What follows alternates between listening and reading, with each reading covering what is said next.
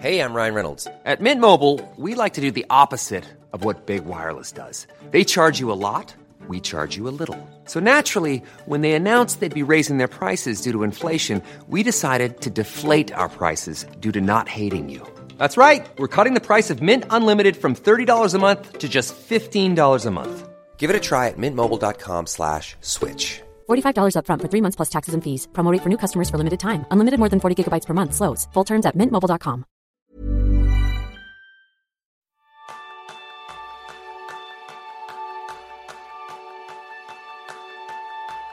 Bienvenidos a un nuevo episodio de Kenso, el podcast en el que descubrirás cómo ser efectivo para vivir más feliz.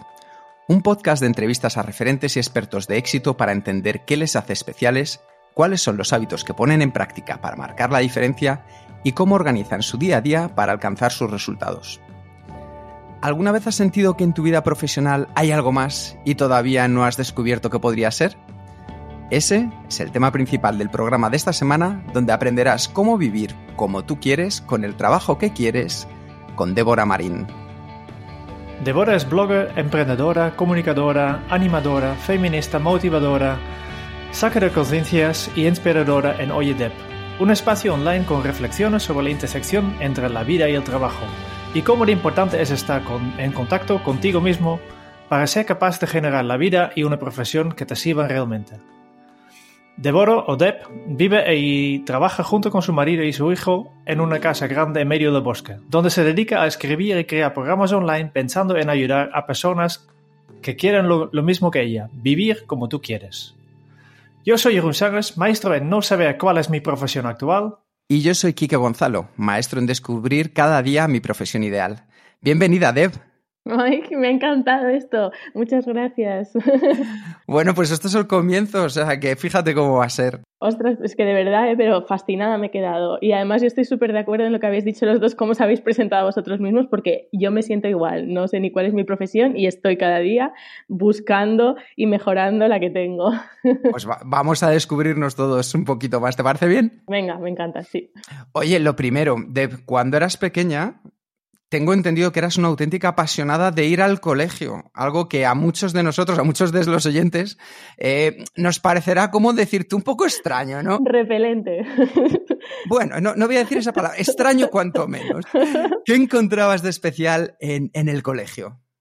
Olin, pues es que a mí me encanta aprender, es que, no sé, yo me sentía muy bien porque todo me resultaba muy sencillo y mm, nunca he tenido problemas para... La verdad es que entiendo que el colegio eh, no es, o sea, la manera en la que se, se educa a los niños o que se educaba al menos en mi época, ahora ya por suerte hay otras iniciativas eh, eh, educativas mm, mejores y más mm, variadas, más adaptadas a quién es cada uno y, un poquito más flexibles, pero en aquel momento, pues bueno, uno tenía que memorizar y listo, y a mí es que se me daba muy bien. Entonces, eh, claro, no necesitaba poner mucho esfuerzo, luego pues estaba bien con mis compañeros y, no sé, me parecía que, era guay, que era lo mío, que estaba bien ahí. Y luego al final de, esa educación en la que tú creciste en ese momento pasas a, a la universidad. ¿Y a la universidad cómo llegaste? ¿Por vocación o por descarte? No, por descarte, por descarte. Es que yo nunca, nunca, nunca he tenido vocación, no sé lo que es eso, no creo que haga ninguna falta en la vida para ser feliz profesionalmente la vocación, creo que es, no que sea un mito, existe, hay mucha gente que la tiene, la siente así, pero los que no tenemos, no creo que no tenemos que pensar que tenemos algún tipo de, fallo o de tara, ¿sabes? Yo, yo creo que, no hace ninguna, ninguna falta, ni, ni siquiera lo que tanto hablan de pasión, misión, todo esto yo creo que, que, no es necesario. A mí, de hecho, me hizo mucho daño sentir que es que no las encontraba y no las encontraba y no las encontraba.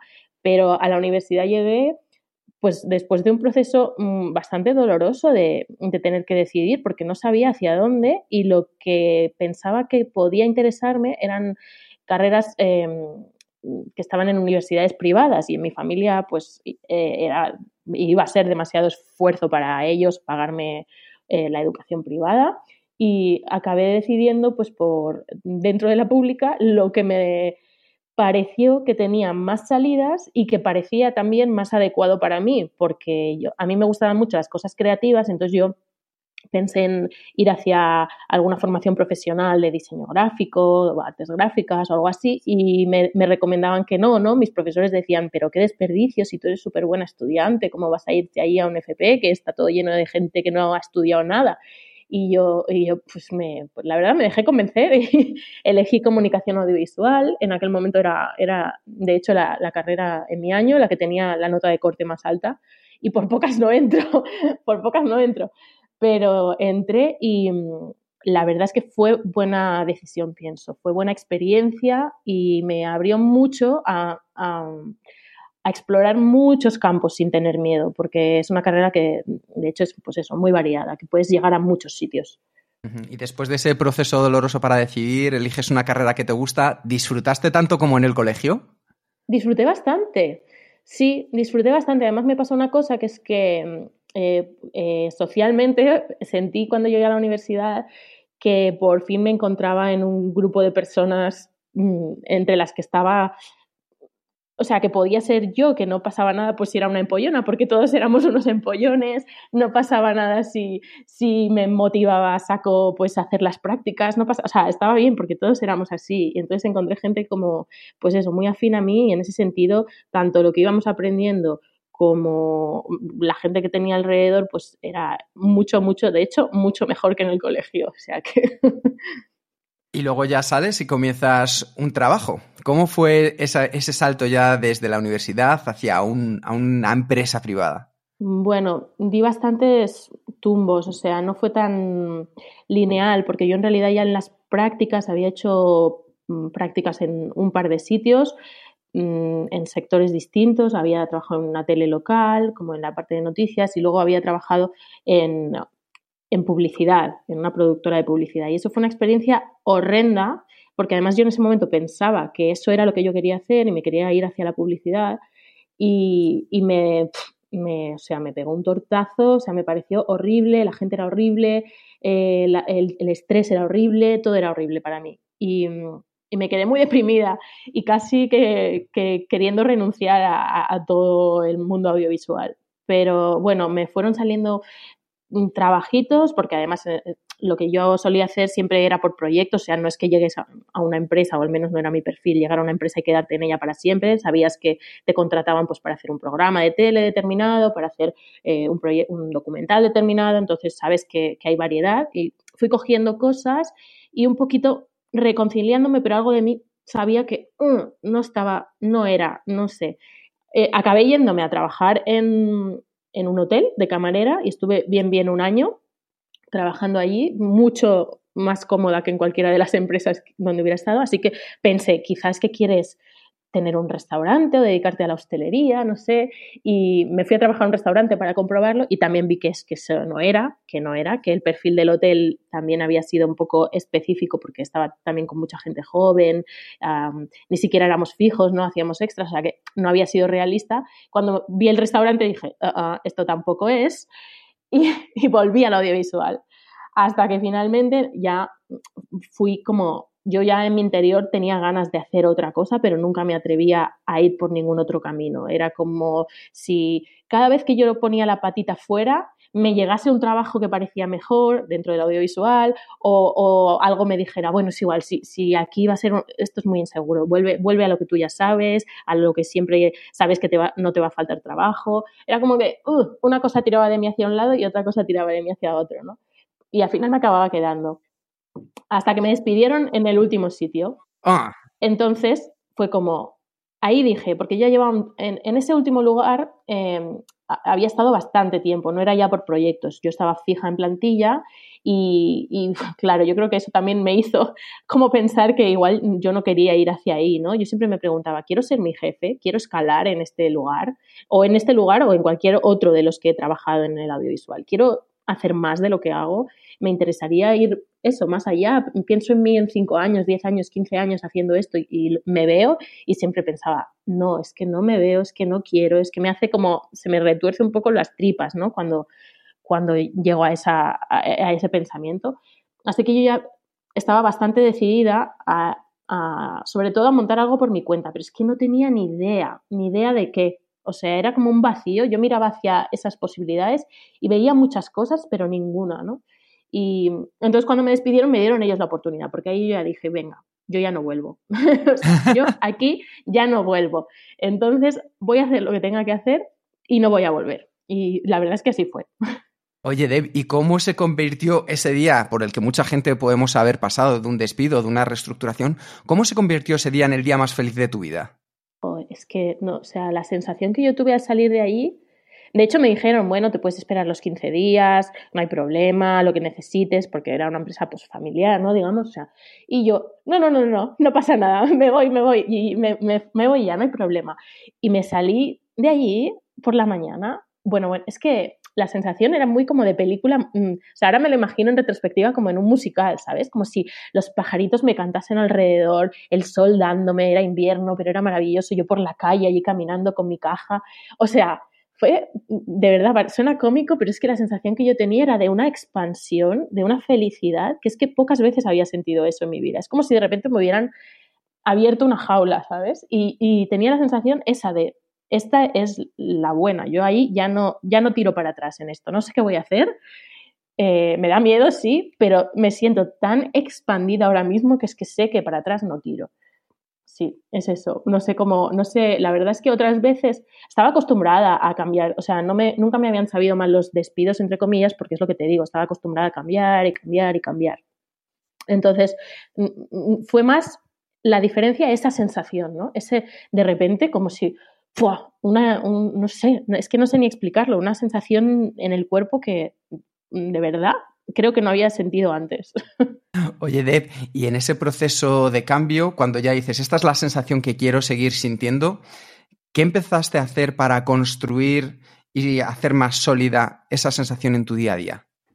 Pues a lo que me dediqué, pues como yo ya llevaba mucho tiempo trabajando y vivía sola y tal, pues, pues tenía ahorros y obviamente pues como estaba en esa empresa que tenía un contrato indefinido y tal, pues también me dieron lo típico, el finiquito, indemnización y tal, pues tenía, tenía un colchoncito. Entonces yo pensé, bueno, no sé hacia dónde y lo que voy a hacer es explorar y en ese momento, como me lo podía permitir, sabía que a lo mejor tenía quizá un año, un año y medio para, de margen, ¿no? Antes de tener que volver a buscar un trabajo. Y lo que hice fue ponerme a estudiar muchas cosas distintas que siempre había querido probar y que no, pues que no había hecho, no me lo había permitido a mí misma. Entonces tomé clases de, de serigrafía, tomé clases de torno, de cerámica, y eh, me apunté también por la mañana, iba cada día a costura y patronaje para aprender a, diseñar y hacer ropa. Y, también iba un par de veces a la semana a, unas clases de creación de empresas que eran como destinadas a, poner en, en, práctica un proyecto que tú tuvieras. En aquel momento yo tenía en mente un proyecto que era una cosa enorme y monstruosa para la que nunca jamás iba a tener dinero, pero efectivamente nunca sucedió pero me sirvió mucho, pues bueno, las clases, pues como para hacer el, el, intento, ¿no? De cómo se materializaría eso y para aprender cómo funcionaba todo y así. Entonces estuve, pues ese año prácticamente mm, haciendo un poquito todo esto, con, también con mucha felicidad, porque, bueno, obvio, me encanta aprender y eso, así que estaba todo el día como una niña, contentísima, de clase en clase. Qué bueno.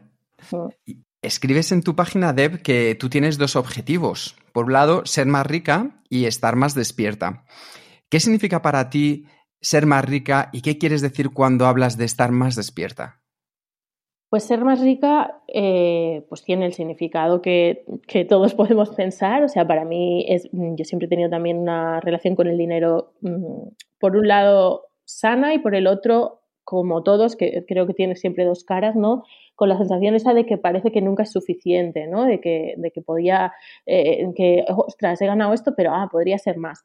Y eso em, lo he trabajado ya en mi interior, o sea, que cuando digo eso no quiere decir como ninguna riqueza desmedida, sino para mí ser rica tiene que ver con eh, tener el dinero que necesito para tener la vida que quiero tener y eso para algunos podrá ser muchísimo dinero, no lo sé, para mí en realidad no es tanto, es poco, pero entonces yo ya me siento que, que, tengo cubierto lo que necesito para mí, para mi familia. Y entonces esa parte es la de ser rica por fuera y también entiendo ser rica por dentro, pues el estar, eh, que se relaciona con lo siguiente, con el estar despierta, que es... Eh, eso, estar en conexión conmigo misma, eh, poder permitirme disfrutar, hacer las cosas que quiero hacer, no convertir mi vida en un continuo hacer, hacer, hacer, hacer, sino también en un ser, en un estar, ¿no?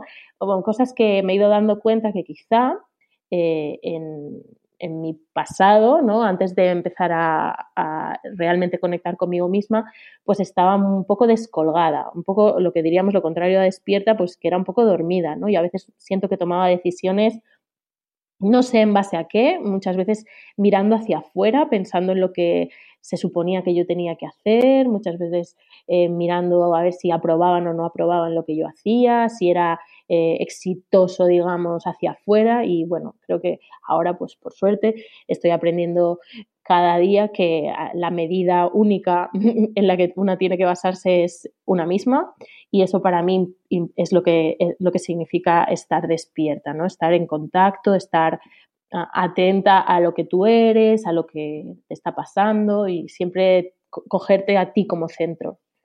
¿Y cuándo fuiste consciente que, que no podías ser rica y estar despierta y si dejabas la, que la vida surgiera eligiendo por ti?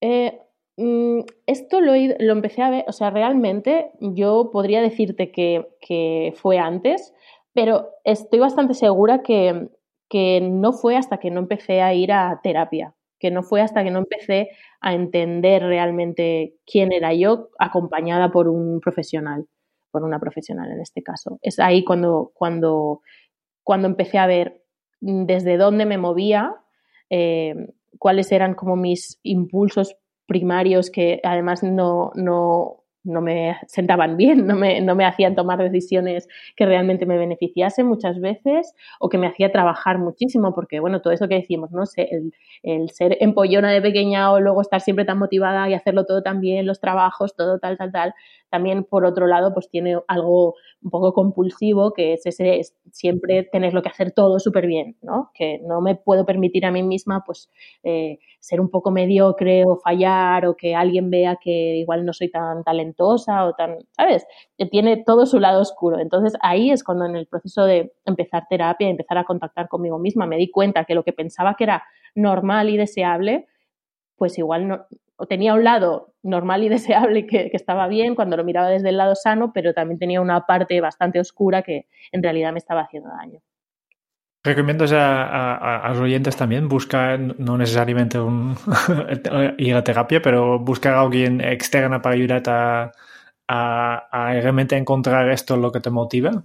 Total y absolutamente, sí, sí, sí. No sé, yo igual hay personas que ellos mismos se van apañando y, igual no, no, tienen esa necesidad, pero yo, todo el mundo que conozco que ha buscado acompañamiento externo y ha dado con un profesional o, o con una profesional que conecte con su manera también de, porque yo creo que esto también es un trabajo de persona a persona, entonces no, la primera persona a la que vayamos a parar, pues quizá no va a ser esa la que realmente nos ayude y nos expanda, pero, pero eh, probar un poquito, ¿no? Y diferentes tipos de, terapias o de ayudas y, quizá mm, en esa, en esa búsqueda vamos a ir nosotras mismas viendo qué, qué es lo que nos, encaja mejor y yo creo que sin duda, sin duda es algo que, de hecho yo siempre digo que terapia es algo que deberías dar de asignatura en el colegio y no, o, que fuera de la seguridad social, pero bien, no psicólogo de que me está pasando, estoy deprimidísima o algo, no, no, para todo el mundo y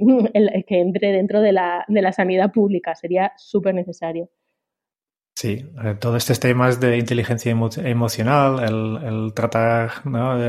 Expresarte cómo te sientes, etcétera.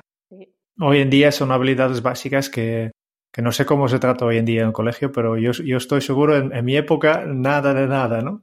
Nada, a mí tampoco, es que nadie me enseñó, ni en mi casa tampoco, porque yo vengo de una familia muy hermética en ese sentido. Entonces, a mí, yo nunca había sabido mmm, decirle a nadie cómo me sentía, o sea, es que no, y de hecho eso es lo que implicaba es que muchas veces yo tampoco sabía decirme a mí misma cómo me sentía.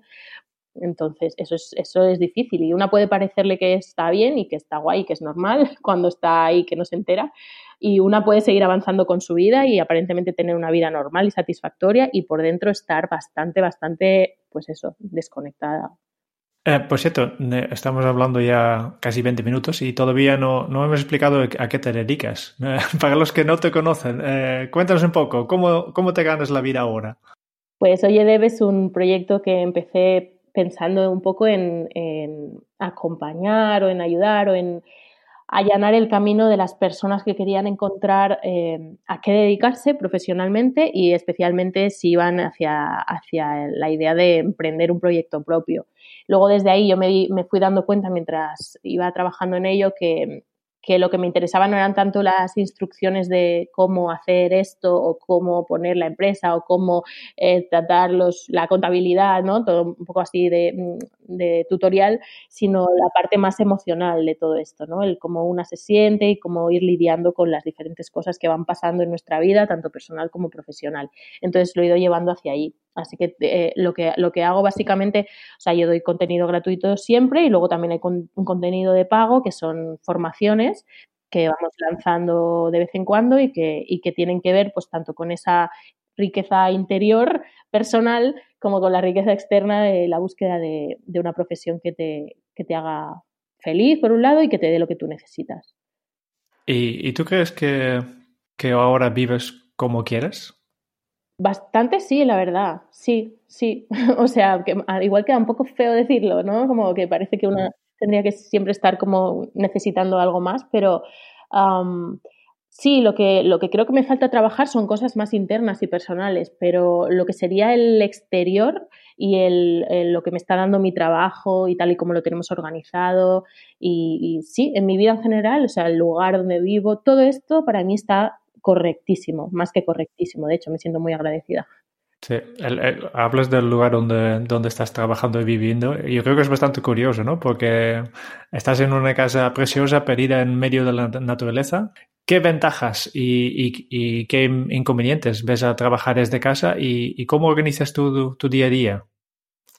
Eh, bueno, no soy muy de organizar mi día a día de ninguna manera, simplemente me siento las horas que tengo para trabajar porque además ahora con el bebé pues no es como antes que podía extenderlas hasta el momento en que quisiera, ahora trabajo cuatro horas por la mañana solamente y, y pues me siento, hago lo que sea urgente o necesario y, y cuelgo el ordenador y hasta el día siguiente, ¿no? Pero, o sea, que no hay como una organización y nunca la he tenido, no he sido una persona muy organizada en realidad con, con, nada de esto. Soy más de tener la visión de lo que quiero, hacia dónde quiero ir con la empresa, a lo mejor en ese año, y, y entonces ir haciendo en esa dirección y hacer lo que se necesita hacer y ya está. Pero en relación a la vida o al trabajo en casa, eh, pues bueno, yo siempre me he sentido muy cómoda con esto porque no soy una persona que necesite, eh, pues, no sé, salir a ver gente necesariamente o yo que sé, estar en un espacio compartido de trabajo. Mm, me siento muy cómoda aquí en la soledad y siempre mm, no tengo tampoco problema con ponerme plazos a mí misma y cumplirlos. O sea que para mí trabajar en casa es sencillo. No es aquello que tienda, oh, voy a poner una lavadora y ya se me va todo y dejo de trabajar. No, no, yo me siento y trabajo. Entonces, para mí trabajar en casa no es problema. Tengo mi despacho, aquí solo entro para trabajar prácticamente, entonces pues cuando estoy aquí trabajo y fuera no trabajo. Era más difícil eh, en algunas otras casas o pisos en los que estuvimos en que eran chiquititos y a lo mejor yo tenía mi despacho en el salón, eso era un poco más enredado todo, pero teniendo un espacio propio yo creo que esto ya se me ha sanado mucho y vivir aquí en medio de la nada pues tiene un montón de ventajas. el inconveniente principal para mí es que... Mm, cualquier sitio al que quieras ir, pues tienes que coger el coche, que eso para mí no es, no es muy guay. Y que estás lejos de tus amigos como para tomar una cerveza rápida, que pues lo típico que yo hacía antes cuando vivía en Barcelona, que cualquier tarde me bajaba y veía a uno, a otro, sí, pues ahora tengo que organizarlo todo con mucha antelación y, y pensar, bueno, hoy voy a Barcelona, entonces, claro, las relaciones pues se, se, se, alargan, ¿no? O sea, como que no puedo estar tan en contacto, tan momentos así como cortitos y, breves, pero, pero bueno, tiene otras, tiene otras cosas porque la gente también, eh, todos nuestros amigos pues han podido venir mucho aquí a casa, hemos organizado muchas cosas de fin de semana y teníamos una habitación así para ellos muy grande antes, antes de que naciera en Ray el bebé, pues se montaban aquí muchas fiestas, o sea que eso era algo que tampoco en nuestro piso en Barcelona no podíamos hacer y en cambio cuando vinimos aquí todos estos cinco años previos hemos organizado un montón de fiestas. O sea que yo creo que todo tiene, si para ti es importante mantener la vida social, puedes encontrar maneras de mantenerla aunque vivas en general y los días de diario vivas aislado. Una cosa curiosa que, hemos comentado eh, ahora es que tú solo trabajas cuatro horas al día. Eh, Y, aún así tienes un, negocio que, funciona bien, trabajas con, tu, con varias, varias personas más, ¿no? ¿Siempre has trabajado solo cuatro horas al día en esta empresa o solo desde que ha nacido tu hijo? Sí, solo ahora, solo ahora. No, yo trabajaba siempre muchísimo, muchísimo, muchísimo. La verdad es que, y trabajaba sola, ¿eh? De hecho, hasta hace, no sé si dos, tres años quizá, empezó a trabajar conmigo Arié, mi pareja, y, yo siempre lo había llevado todo sola y entonces trabajaba un montón, o sea, lo que hiciera falta, no me importaba, es que además no me pasaba el o sea, no era como que, o sea, no me costaba nada. De hecho, era también una época igual antes de también de terapia, entonces pues e, el workaholismo este que yo tenía no me, no me pesaba, no me parecía un problema. Y la verdad es que también es de agradecer porque, claro, yo creo que así pues pude levantar la empresa como la levanté, ¿no? Yo sola. Pero es verdad que también había una cosa un poco enfermiza, ¿no? Y, y también cuando empezó a entrar Ariel conmigo, pues también pude reducir mucho mi carga. Él pues hace cosas que yo no hacía tan bien. Y, y, ahora tenemos, desde que me quedé embarazada, pues como ya vi que aún iba a ser menos, porque enseguida yo pasé un embarazo, que hay muchas chicas que hasta el último momento en que dan a luz están trabajando y yo la verdad es que me encontré súper mal en cuanto hice prácticamente el mes y medio eh, no, podía abrir el ordenador, o sea que llevo, o sea, de ahí hasta que luego me reincorporé, porque también tuvimos muchas historias con Ray al principio, que no podía soltarlo mm, prácticamente, entonces he estado bien, bien, año y medio, incluso más, sin prácticamente poder abrir el ordenador más que eh, haciendo un mega esfuerzo para mandar algún mail y todo lo otro se tenían que cargar pues tanto la chica que cogimos a media jornada como, como Arie. Así que eso me enseñó mucho algo que yo nunca había contemplado que fuera posible, que es que podía soltar y las cosas podían seguir funcionando.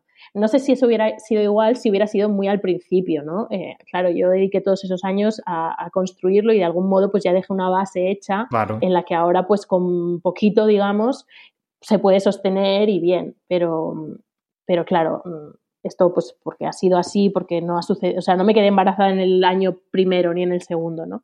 Entonces, ahora por eso me puedo permitir pues que tanto Ari como yo trabajamos los dos las cuatro horas que está aquí la canguro y, ya, ya está. Bueno, alguna vez tenemos que hacer algo un poco más concreto o en lanzamiento o así, entonces pues por la noche cuando se queda dormido pues hacemos otro poquito, pero vamos, es, es puntual. La verdad es que con eso estoy contenta porque es que quién me iba a decir a mí, ¿no? El cambio. Sí, y el negocio funciona igualmente, ¿no? Sí, la verdad es que hemos tenido que ralentizar muchísimas cosas. ¿Sigue funcionando? Sí, funciona, ¿no? Mm, tan rápido como yo querría, me refiero a que no puedo llegar a todo lo que yo querría hacer, pues eso desde luego que no. Ya hace estos, estos dos últimos años, pues todo va muy, muy despacito. Entonces tengo que pensar muy bien dónde quiero poner la energía y qué cosas quiero que sí salgan seguro y qué otras puedo renunciar a ellas o las puedo posponer. Entonces, claro, he cambiado bastante la manera de funcionar en eso, porque yo antes tenía cualquier idea y la tiraba adelante, o sea, podía echar las horas que hicieran falta y pues me ponía y lo hacía. Ahora no, ahora tengo que medirlo todo mucho mejor y eso implica que muchísimas cosas de las que podríamos estar haciendo pues no las podemos hacer. Entonces, por ejemplo, tengo un curso que lo tengo que ya querría que saliera y de hecho lo tengo pensado y casi estructurado desde hace prácticamente tres años y todavía no ha salido. Y la gente me lo sigue pidiendo porque además lo tengo en la web ahí puesto y cada vez pongo, va a salir en 2018 y no es verdad, ¿no? Ahora, va a salir en 2019 y no, pues no sale y no pasa nada. Próximamente. Sí, siempre es un próximamente, pues bueno, cuando pueda con ello, pues y pueda hacerlo bien como yo quiero hacerlo, pues saldrá y, pues ya está. Es verdad que eso a mí me genera un poco de fricción, ¿eh? que tengo que pelearme un poco con la idea de, bueno, vamos a este ritmo y así es como tiene que ser y la única manera en la que puede ser. Porque claro, yo podría renunciar también a estar con mi hijo por la tarde, pero, pero no quiero. Entonces, tengo que poner mis prioridades en orden y esto es lo que le puedo dar al negocio ahora mismo. Deb, una de las cosas que estabas comentando antes es que tú ayudas a las personas a allanar el camino para que puedan emprender centrándose en su propio proyecto, sobre todo acompañándoles en la parte más emocional. Normalmente, eh, la gente está acostumbrada más a que cuando acuden a estos servicios, como decías tú, se enfoquen en el cómo, exactamente el qué hay que hacer. En tu caso, ¿qué valor añadido perciben las personas cuando te centras en su parte emocional? Pues yo creo que es una gran, gran, gran diferencia y yo creo que vosotros lo entenderéis porque también en vuestro método empezáis primero por una parte necesaria de autoconocimiento, ¿no? Y, yo creo que las,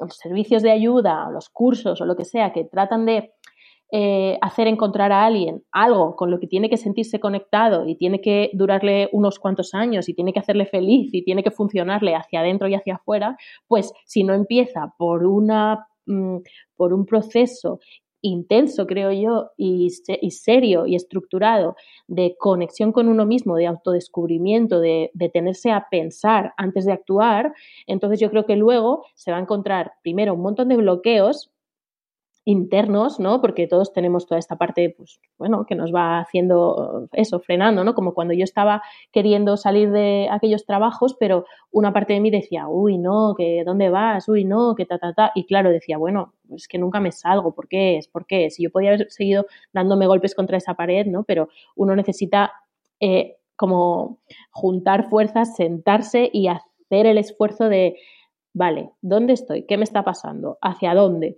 Eh, esto es un, previo necesario. Yo creo que la, hay, si en algo se diferencia, por ejemplo, mi curso del ideatorio, que es el que está justo pensado para esto, ¿no? Para que intentar llegar a una idea de proyecto, de trabajo, eh, donde tú te sientas realmente que eres tú y que te va a poder ofrecer lo que tú necesitas.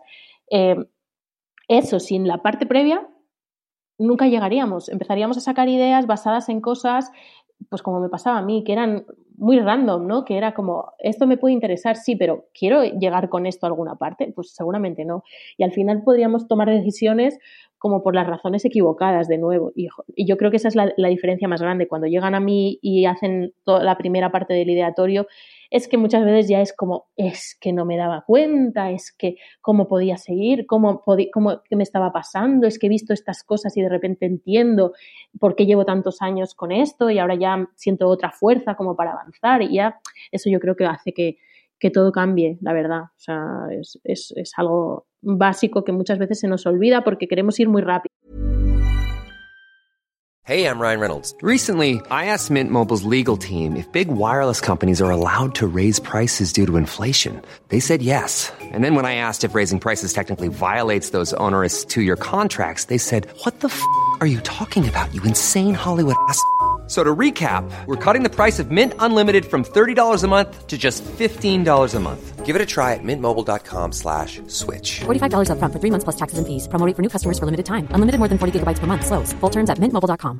Many of us have those stubborn pounds that seem impossible to lose, no matter how good we eat or how hard we work out. My solution is plush care. PlushCare is a leading telehealth provider with doctors who are there for you day and night to partner with you in your weight loss journey. They can prescribe FDA-approved weight loss medications like Wagovi and Zepbound for those who qualify. Plus, they accept most insurance plans. To get started, visit plushcare.com slash weight loss. That's plushcare.com slash weight loss.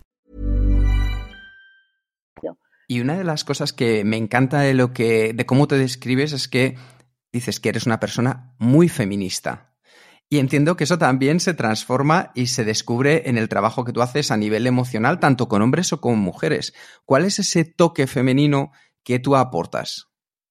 Yo creo que justamente el toque femenino tiene que ver con que no importe o que podamos balancear mejor la parte interna con la parte externa, no que los hombres no miren para adentro en absoluto, pero digamos que la energía masculina está más programada hacia la acción y hacia lo rápido y hacia lo que eh, a subir, subir, subir, ¿no? Y, la energía femenina quizá tiene un, punto más, no los hombres y las mujeres, no estoy hablando de esto, estoy hablando de la energía femenina, la energía masculina, Em, tiene un punto más eh, interno, un punto más de mirar hacia adentro, un punto más de ver si hay algo más en mi vida que también necesita ser atendido, mm, una cosa un poco más pues de, balancear ¿no? las diferentes cosas sin que sea el trabajo pase por encima de todas, como yo tenía antes una energía súper masculina en esto, ¿no? Para mi trabajo pasaba por encima de todo como una pisonadora y no importaba.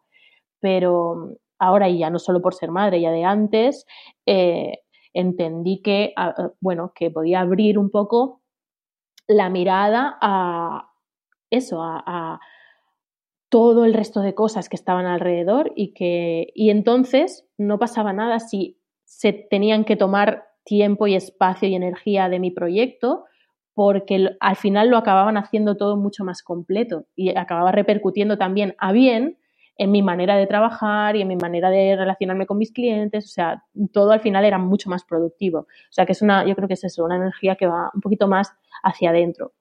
Dices además que eh, antes de vivir como quieres, debes cuestionarte, comprenderte, conocerte, ese, ese, trabajo de reflexión profunda que se ve que tú has hecho por todo lo que nos has estado contando.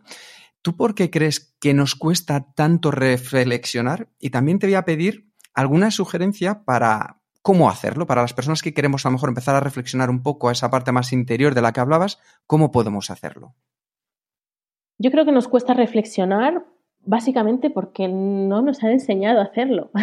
o sea, que parece una tontería porque pensar, pues todos sabemos pensar porque es una cosa automática, pero reflexionar, lo que es reflexionar y tirar y mirar, eso, poner como la mirada hacia adentro, pues al menos yo nunca tuve ni referentes que lo hicieran cerca, ni nadie se paró a decirme, mira, ah, esta es la manera en que tú conectes contigo misma, esto es, esto es, esto es como uno toma decisiones, esto no, eso no existió. y yo creo que para, para casi ninguno de nosotros existió eso, porque no había, bueno, faltaba mucha educación emocional, ¿no? En nuestra, en nuestra época infantil.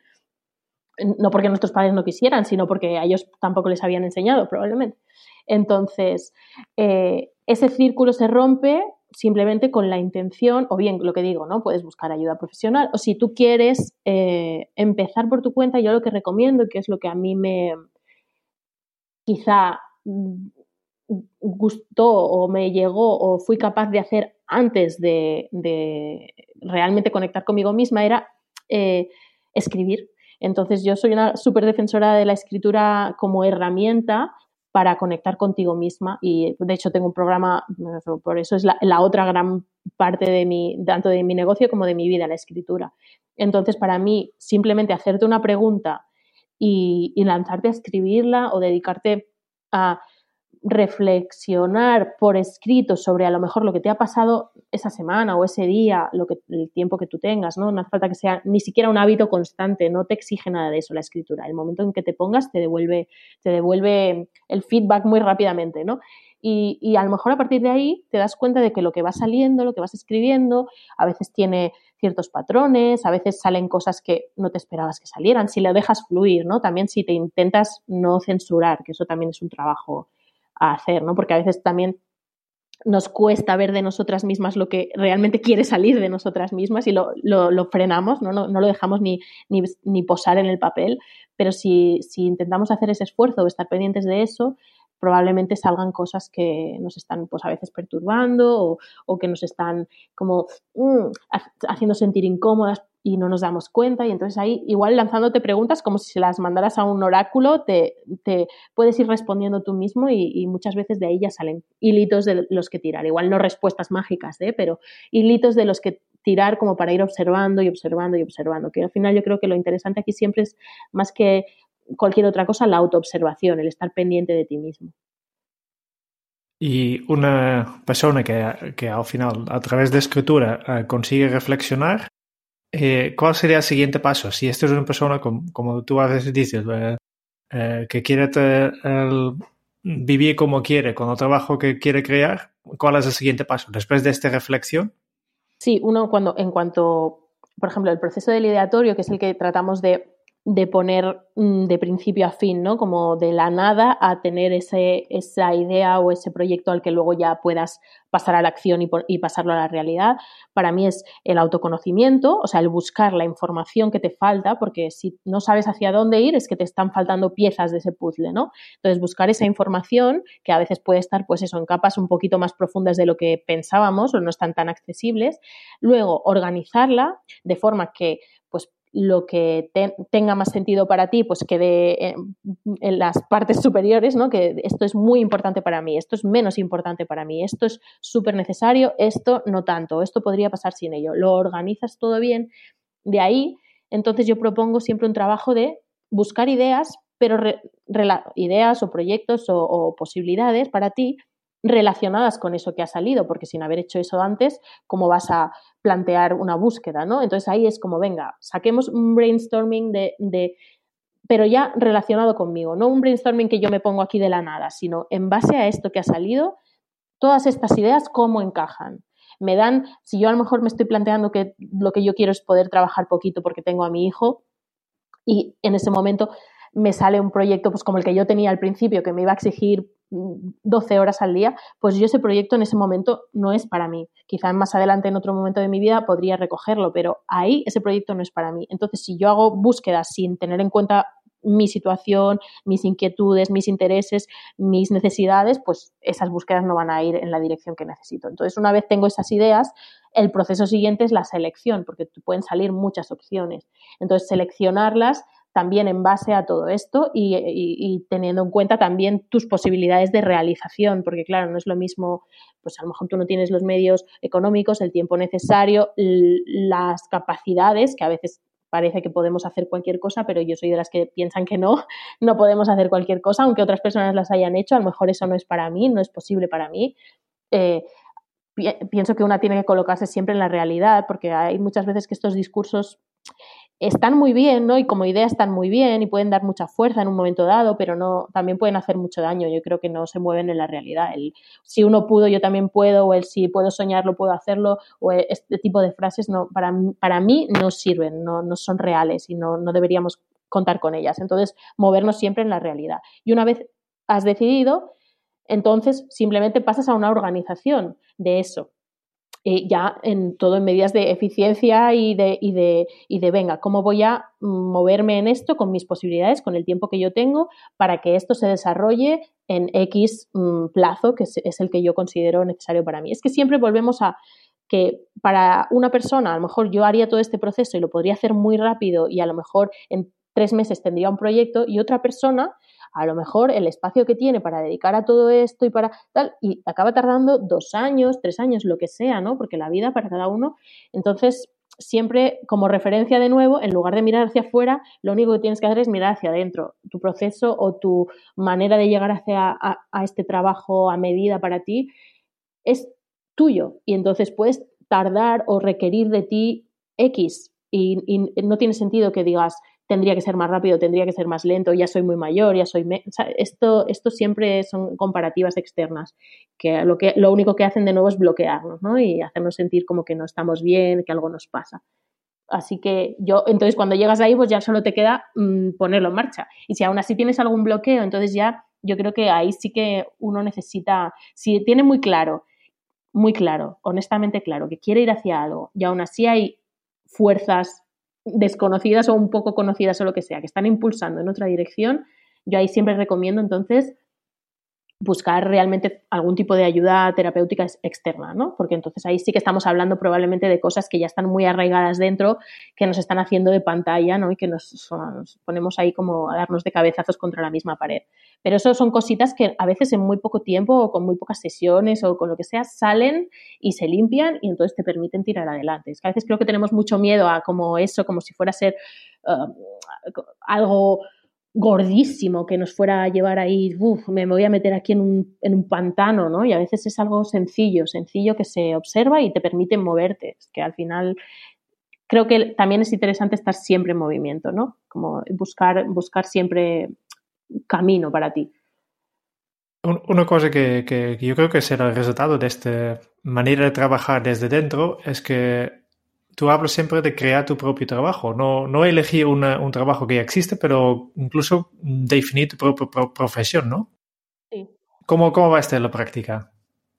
Esto va a la práctica, pues eso que, eh, porque yo creo que nos parece, y especialmente ahora, ¿no? Que el mercado laboral está, pues, un poco mal o fatal, tenemos muchas veces la sensación de que no, mm, uno, pues, pues llega al sitio donde va a hacer la entrevista y lo que hay es lo que hay y listo, ¿no? Y, ya está, y lo tiene que coger si le dicen que sí, porque si no, ¿cómo va a encontrar otra cosa?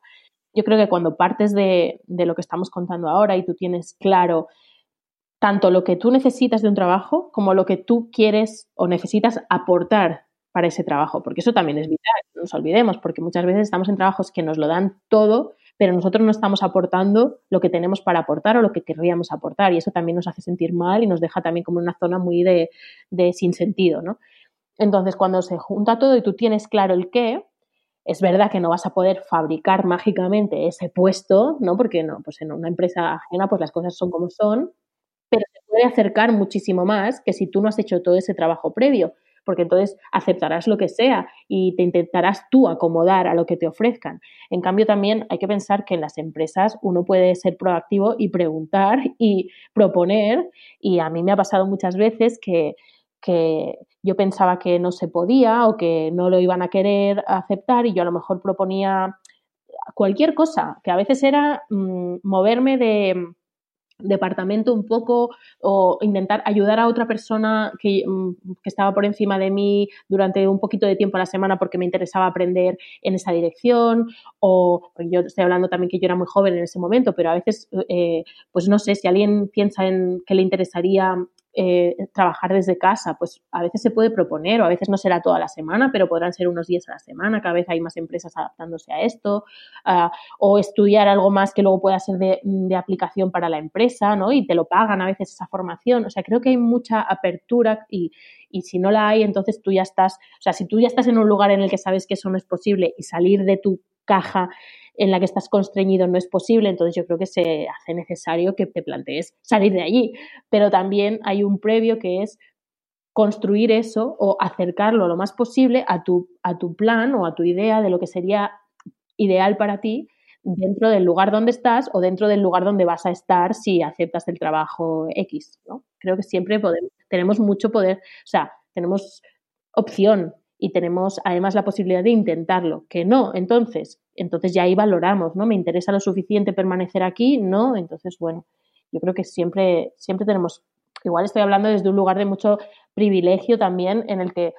Eh, porque mucha gente que puede estar escuchando dirá, bueno, yo es que no tengo opción de salir de un trabajo porque sé que no voy a poder encontrar otro de ninguna manera y, bueno, me tengo que quedar aquí. Entonces yo siempre digo lo mismo, esta exploración se puede hacer, la exploración del trabajo ideal, para darnos cuenta de que a lo mejor también podemos eh, aceptar que el trabajo que tenemos eh, lo tenemos porque nos da cosas que realmente necesitamos y que queremos, como X sueldo, por ejemplo, que eh, pues la clave del trabajo es que te proporcione el dinero que necesitas para vivir. Entonces, eso es muy importante. Si te lo está dando, pues quizá tú no puedas salir de ahí por las circunstancias que tienes ahora mismo, pero todo lo que hayas aprendido en el proceso, todas las áreas de interés que te hayan podido salir o el impulso que tengas para ir en cierta dirección, también puede suceder después del trabajo. No nos olvidemos que tenemos un tiempo libre, en teoría, en el que a veces pues, podemos hacer actividades, empezar asociaciones,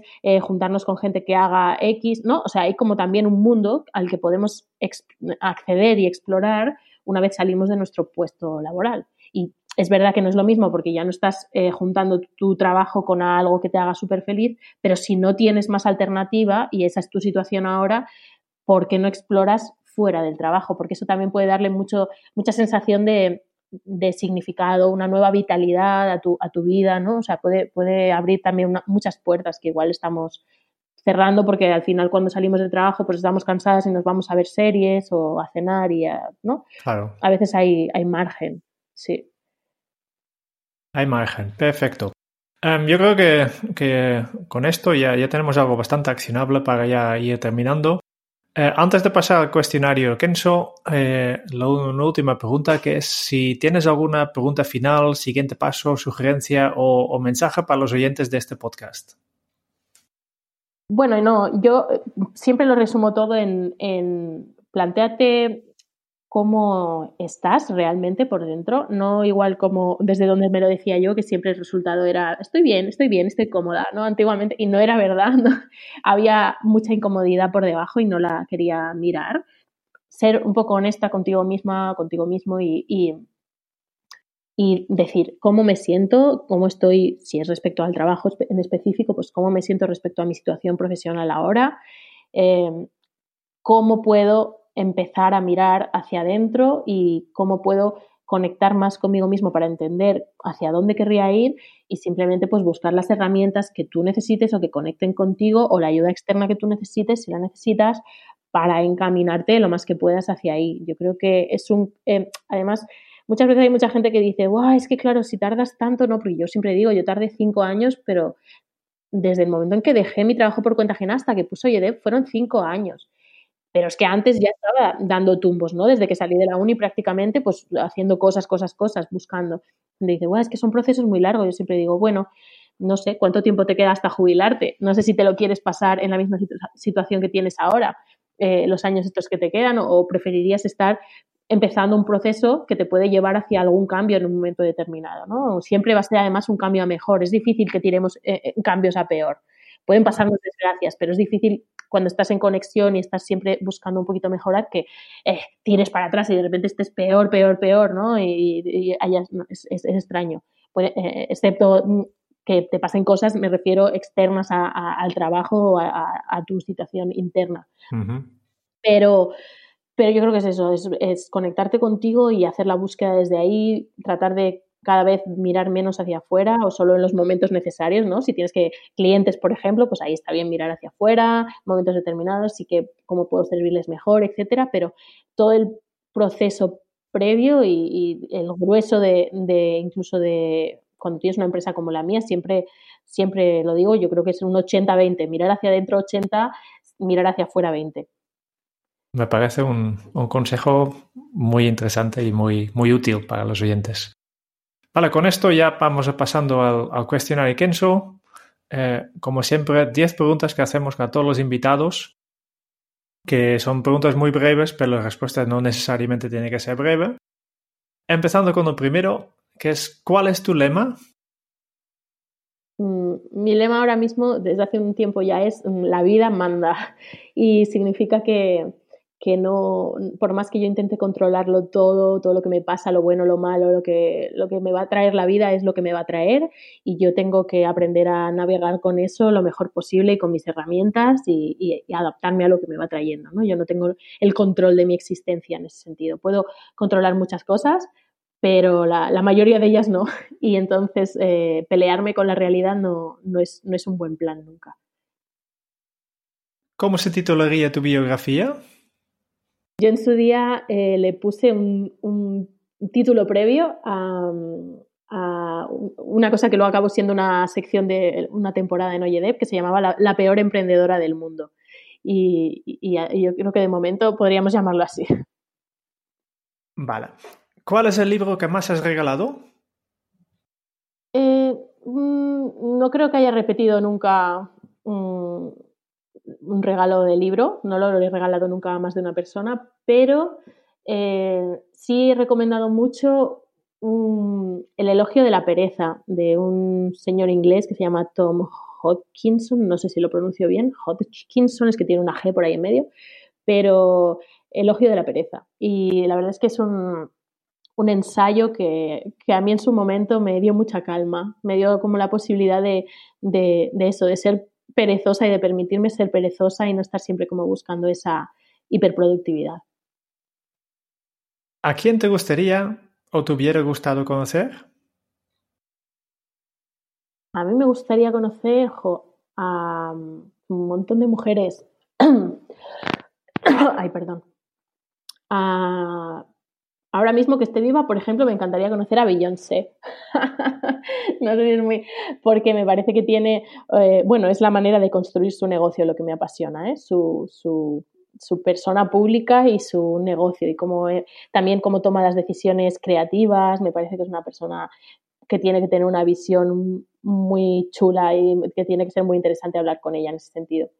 Pero bueno, podría decirte un millón de escritoras, bueno, no, yo pues siempre, siempre mujeres, ¿eh? nunca se me ocurre ningún hombre. no pasa nada. ¿Cuál es tu posición más preciada?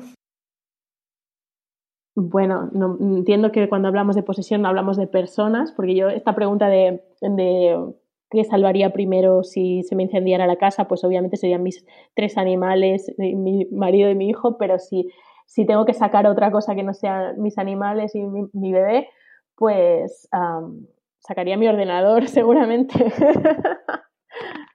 es que no tengo, no soy una persona de, o sea, no me interesan los, o sea, no, guardo, tengo muchas cosas, pero no les tengo ningún apego, no, no sé, no, no, podría vivir sin prácticamente todo lo que tengo.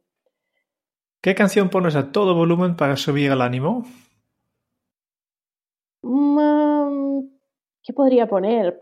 Podría poner Mm, es que tengo muchas canciones que, pero a lo mejor podría poner Resistiré del dúo dinámico, por ejemplo, me gusta mucho. es, sí, es que bueno, tengo una herencia muy así, muy castiza de mi madre que siempre cantaba mucho cuando estaba en casa, pues ama de casa y yo pasaba mucho tiempo con ella y cuando limpiaba y cocinaba y así cantaba y siempre cantaba pues coplas y canciones así pues de toda la vida españolas y entonces pues, pues hay muchas canciones que para mí son muy, pues que me gustan mucho y por ejemplo una de ellas es esta. Soy muy fan de tu madre. claro, es que yo además me sé, quiero decir que yo es que me sé canciones que no tienen ningún sentido que me sepa, pero pues me las sé, o sea, todas las cop y me gustan un montón y se las ponía a mi bebé también muchas veces cuando era muy chiquitito, se las cantaba y le encantaban. Pues, pues, pues Imperio Argentina, o sea, cosas que no, que no dirías que Antonio Molina, yo qué sé, pues un montón de, de, canciones de estas y son muy chulas. La verdad es que tenemos una herencia musical que es interesante, yo creo. Muy bien. ¿Cuál ha sido la pregunta más interesante que te han hecho? Mm, me han hecho un montón de preguntas interesantes, em, pero y muchas que no sé responder, que igual me parecen las más interesantes. ¿no? me, me, preguntan muchas veces, y eso es algo que tengo todavía por descubrir, me preguntan cuál es la fórmula de la autenticidad, ¿no? Porque yo creo que mi negocio se percibe siempre como. Esa palabra como autenticidad, como que es algo muy auténtico, como que mi personalidad se transmite como algo auténtico. Yo siempre pienso, no sé, no sé qué quiere decir autenticidad y no sé cómo se logra realmente, no sé cómo lo he hecho para que eso eh, funcione así, pero es algo que la verdad es que siempre lo tengo en mente como para investigarlo con más calma, porque me, es un tema que me interesa mucho, porque creo que al final marca la diferencia entre conectar con la gente que está al otro lado y no, y que quieran confiar en ti como para darte su dinero, que al final es lo que está pasando, es un intercambio que finalmente eh, el objetivo es que sea un intercambio de dinero por tu aportación y para generar esa confianza, esa autenticidad es súper importante y todavía no sé muy bien a qué se debe y me gustaría saberlo. ¿Qué se te viene a la cabeza cuando piensas en la felicidad? Pues mira, pues estar muy, muy en paz conmigo misma es lo que se me viene. O sea, no tener tantos... Em, tantas luchas internas, tantos conflictos, también pues poder estar muy sin conflicto pues con mi pareja, también tener eh, pues tener mucho tiempo libre para pasarlo con mi hijo ahora mismo, hacer cosas los tres, como podernos ir pues de viaje, o sea, me imagino una vida muy muy placentera y también tiene que ver para mí mucho con la escritura. Me gustaría mucho poder escribir siempre y, y de hecho me encantaría poder escribir esa autobiografía que, por la que me has preguntado, pues me gustaría sentarme a escribirla. Y, tiene mucho que ver para mí con la idea de felicidad. Cuando me imagino eh, felicidad, me imagino pues yo sentada escribiendo con mi niño por aquí, no sé, quizá en otro sitio del mundo. ¿Qué película volverías a ver cada año? Buah, yo siempre volvería a ver. Mm, tengo muchas que me encantan, pero no me canso de ver Billy Elliot, que es una película muy tonta en algún sentido, pero es que me emociona muchísimo, muchísimo. O sea, siempre lloro como un surtidor. O sea, es, no sé, tiene algo que me, que me, que me deja muy loca y, la, y no me canso de cualquier peli de estas así, de hecho, muy comerciales. Me encanta Harry Potter, entonces me encanta leer Harry Potter y las pelis de Harry Potter me encantan. Estoy deseando que mi hijo sea un poco mayor, ya tiene los libros desde que nació, pero estoy deseando que sea mayor para ponerle todas las películas, para que vayamos otra vez a, a Londres, al parque de este Warner, donde tal, que ya fui con Ari, pero ahora quiero ir con él y quiero ir también al, al de, al de Florida. O sea, todo Harry Potter, todo, todo. Lo podría ver siempre. Vale, vale. Y ya para terminar, si tuvieras que dejar un mensaje en una cápsula para tu yo del futuro, ¿qué le dirías? Que no serviría de nada, ¿no? Porque ya me lo digo a mí misma, pero le diría que, que disfrute más, que se relaje, que suelte y que deje de exigirse cosas y que, y que disfrute más. Eso es lo que le diría, pero también me lo digo ahora y no, no, lo, no lo acabo de lograr, ¿eh? pero bueno, ha sido posterior y me parece lo más importante. Pues el mensaje queda válido, ¿no? Sí, queda válido porque es lo, que, es lo único que de verdad me tendría que decir a mí mismo. Con esto ya casi hemos terminado eh, esta entrevista, esta conversación que hemos tenido. Eh, como siempre, hemos aprendido un, un montón de cosas y eh, Kike, como siempre también, nos ha hecho un, un pequeño resumen de, de, todo lo que hemos mm, oído hoy. ¿Preparada, Deb? Jolín, sí, venga, venga, me encanta. Con Deb hemos disfrutado de una mujer emprendedora, una mujer feliz a la que le encanta aprender incluso de los tortazos que a veces le ha dado la vida. y con un realismo mágico porque nos ha demostrado que nunca ha tenido vocación y que tampoco la ha necesitado para ser mágica y ser feliz. Lo que sí ha hecho es una búsqueda continua de sí misma para disfrutar de un sentimiento propio que descubrió y al que se aferró. Incluso cuando le daba miedo pero sabía que era lo que estaba buscando. Y para ello se ayudó de un elemento clave en su vida para contactar consigo misma, la terapia, para entender la parte deseable y saber convivir con nuestra parte oscura. Una búsqueda continua de nosotros mismos que a ella le ha llevado a ser rica por fuera, que es el tener dinero que necesita para tener la vida que quiere para ella y su familia y a ser rica por dentro, para estar en conexión consigo misma al disfrutar de las cosas que quiere hacer y las que quiere ser.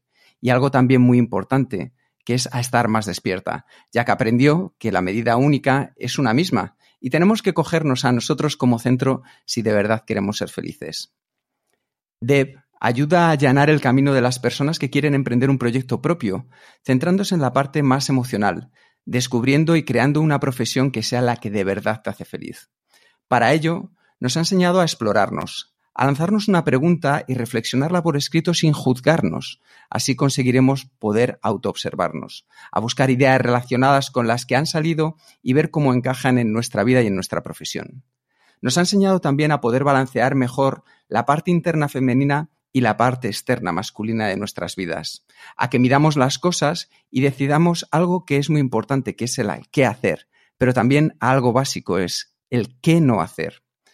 Y nos ha enseñado a que si de vez en cuando soltamos las cosas, si lo hemos hecho bien, las cosas siguen funcionando. Plantéate cómo estás y sé honesto con esa sensación. Decide cómo puedes conectar más con tu yo interior para encaminarte hacia donde tú de verdad quieres estar.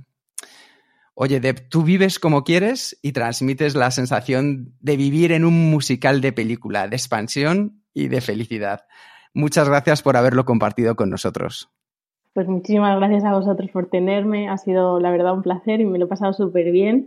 Y os deseo muchísimo éxito en, tanto en vuestra empresa como con el podcast, porque la verdad es que está muy bien la propuesta y, y cómo la tenéis planteada. Me gusta un montón. Muchas gracias por invitarme. Muchas gracias también a todos los oyentes por escuchar este podcast de Kenzo. Y si te ha gustado, por favor, únete a nuestra newsletter en kenzo.es barra newsletter para recibir una vez al mes un correo electrónico con los mejores consejos para mejorar tu efectividad personal. Y si quieres conocer más sobre Kenzo y cómo podemos ayudarte a mejorar en tu día a día, puedes visitar nuestra web en kenzo.es. Te esperamos en el próximo episodio del podcast de Kenzo, donde Jerún y yo buscaremos más pistas sobre cómo ser efectivos para vivir más feliz. Y hasta entonces es un buen momento para poner en práctica un hábito Kenso. La clave no es ser perfecta, sino estar muy despierta. Hasta dentro de muy pronto. Chao. Chao.